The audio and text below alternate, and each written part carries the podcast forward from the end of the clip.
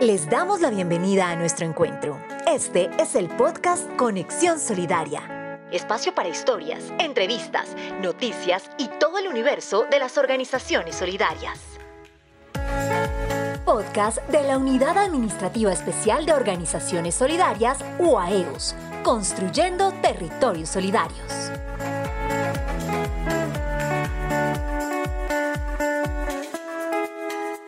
Nuevamente les damos la bienvenida a este podcast Conexión Solidaria, podcast de la UAEOS, la Unidad Administrativa Especial de Organizaciones Solidarias. Somos una entidad adscrita al Ministerio de Trabajo y trabajamos por fortalecer la economía solidaria, el cooperativismo y la asociatividad.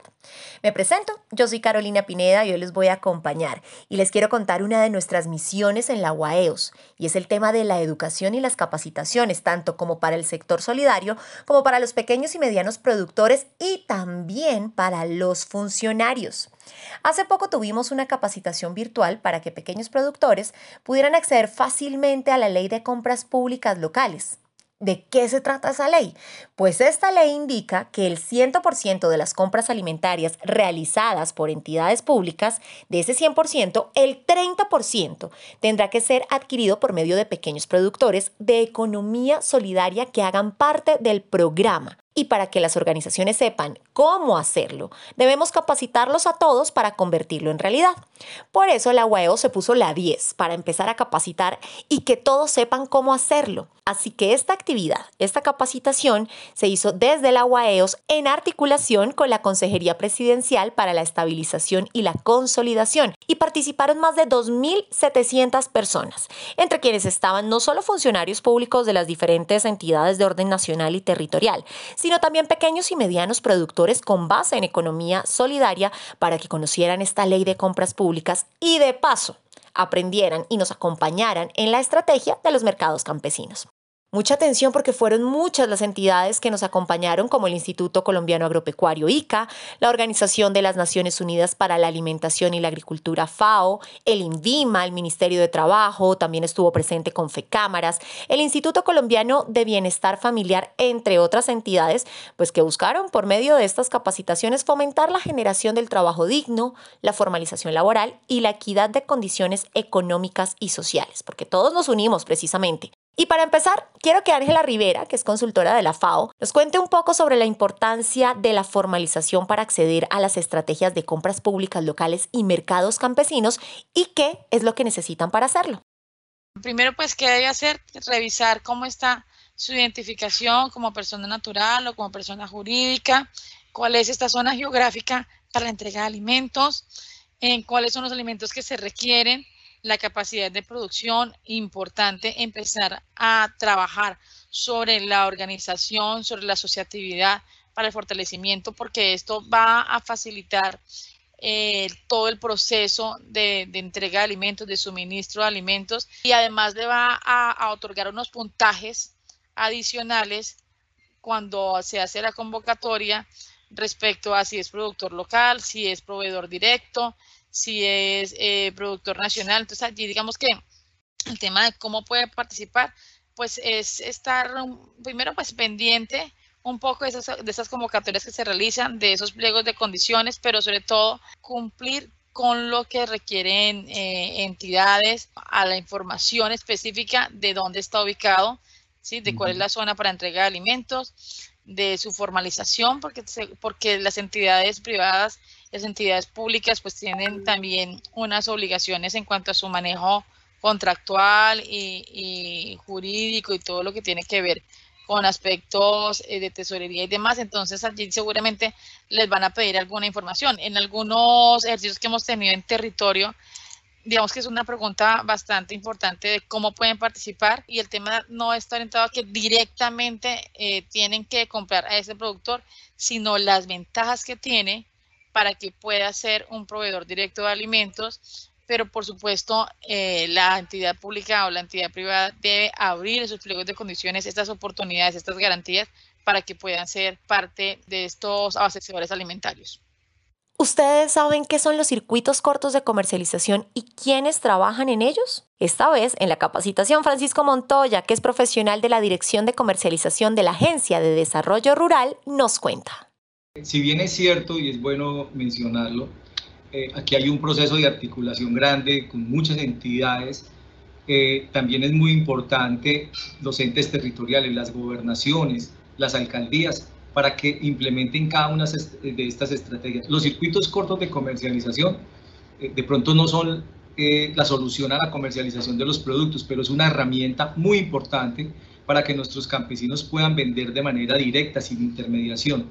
Los circuitos cortos apoyan y generan una muy buena estabilidad a los programas que se desarrollan a través como de la FAO, que también ha sido un actor importante en el desarrollo de esta estrategia a través de su programa Mesoamérica sin hambre, como la doctora Ángela también lo ha manifestado. Entonces, los circuitos logran eso, generar buenos, eh, mayores oportunidades, precios justos y por ende, pues mejorar la calidad de vida.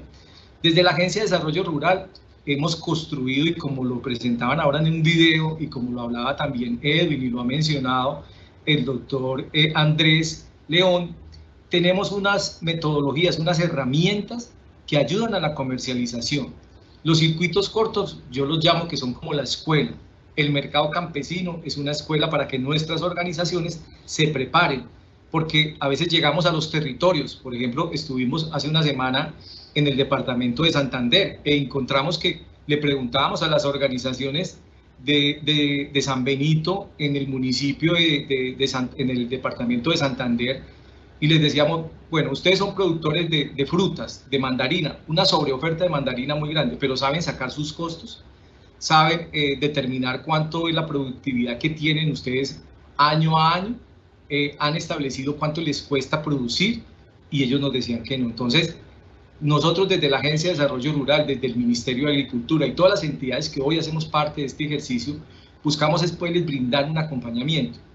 También en esta capacitación hubo espacio para que los productores supieran técnicas y, por ejemplo, el ICA estuvo presente. Natalia Pinzón, que es profesional de esta entidad, estuvo contándoles a los productores sobre la inocuidad de los alimentos. ¿Ustedes saben qué es eso? Yo no sabía. Aquí Natalia lo cuenta tenemos dos enfoques. El primero, garantizar que todos los alimentos que producimos eh, en el agro, todos los colombianos agricultores que nos dedicamos a la producción de alimentos, podemos garantizar la inocuidad. Quiere decir que cuando un alimento es inocuo no causa eh, daño, no pueda causar una afectación a la salud de las personas que los consumimos. Y ampliamos un poquito ese marco para hablar que esas buenas prácticas se pueden dar no solo en los alimentos, sino en todos los cultivos, en la producción de semillas, en la producción de árboles, bajo pilares un poquito más amplios, como los que estamos viendo, que además de la inocuidad y la calidad de esos vegetales, podemos establecer prácticas para la protección del medio ambiente, para la reducción del uso de, sustancias agroquímicas y para eh, fortalecer el bienestar de las personas que trabajamos en las fincas. Entonces, el primer mensaje eh, para que nos lo llevemos todos es que si somos agricultores, si producimos cualquier tipo de vegetal, si estamos en la cadena de comercialización de alimentos o de vegetales, eh, deberíamos conocer a qué hace referencia el ICA cuando habla de la certificación de buenas prácticas agrícolas. Pero para los funcionarios también es importante conocer el proceso y así guiar a los productores para que la ley de compras públicas sea una realidad y las organizaciones accedan disminuyendo la intermediación. Edwin Insuasti, que es líder de la estrategia en la UAEOS, habló de esta importancia en la jornada de fortalecimiento dirigida justamente a funcionarios públicos y todos los temas tratados en esa capacitación. Los temas que vamos también a tocar a través de esa mesa de compras públicas, esto lo referente eh, a, seguridad y soberanía alimentaria, agroecología y producción sostenible, prevención de pérdidas y desperdicios de alimentos, formación en comercio justo y consumo responsable, norma, normas para la comercialización y manejo de productos alimenticios, organización, gestión, logística, mercadeo, comercialización y financiación de proyectos agropecuarios y otras temáticas que defina eh, este, esta Mesa Nacional de Compras Públicas Locales. Realmente lo que necesitamos es esa pedagogía para que nuestros pequeños productores puedan ingresar al, al, al, a, a este mercado de las compras públicas locales y poder cada vez más reducir la intermediación. Es que la intermediación es la que cumple con la facturación electrónica, con las fichas técnicas y realmente cuando llegan a los territorios, pues cuando compran estos productos, lo compran a precios muy bajos y lo que necesitamos realmente es que eh, mm, los pequeños vendan directamente a los operadores que están contratados en el, a nivel nacional, en los municipios, en el departamento eh, y por parte de las entidades de orden nacional. Recordemos que estas jornadas tuvieron como objetivo brindar el fortalecimiento de las capacidades técnicas a los diferentes actores, es decir, a los productores locales y a las organizaciones de la agricultura campesina familiar y comunitaria, que son conocidas como las ACFC también a operadores de los programas, a entidades públicas y privadas y sociedades de economía mixta que manejan los recursos públicos para el abastecimiento de alimentos. Hasta aquí este podcast de Conexión Solidaria, programa de la UAEOS, Unidad Administrativa Especial de la Economía Solidaria. Nos escuchamos en una próxima oportunidad para conocer más sobre el universo de la solidaridad y su economía. Gracias por compartir con nosotros. Nos encontraremos en el próximo podcast Conexión Solidaria. Recuerda que hay un nuevo capítulo cada semana.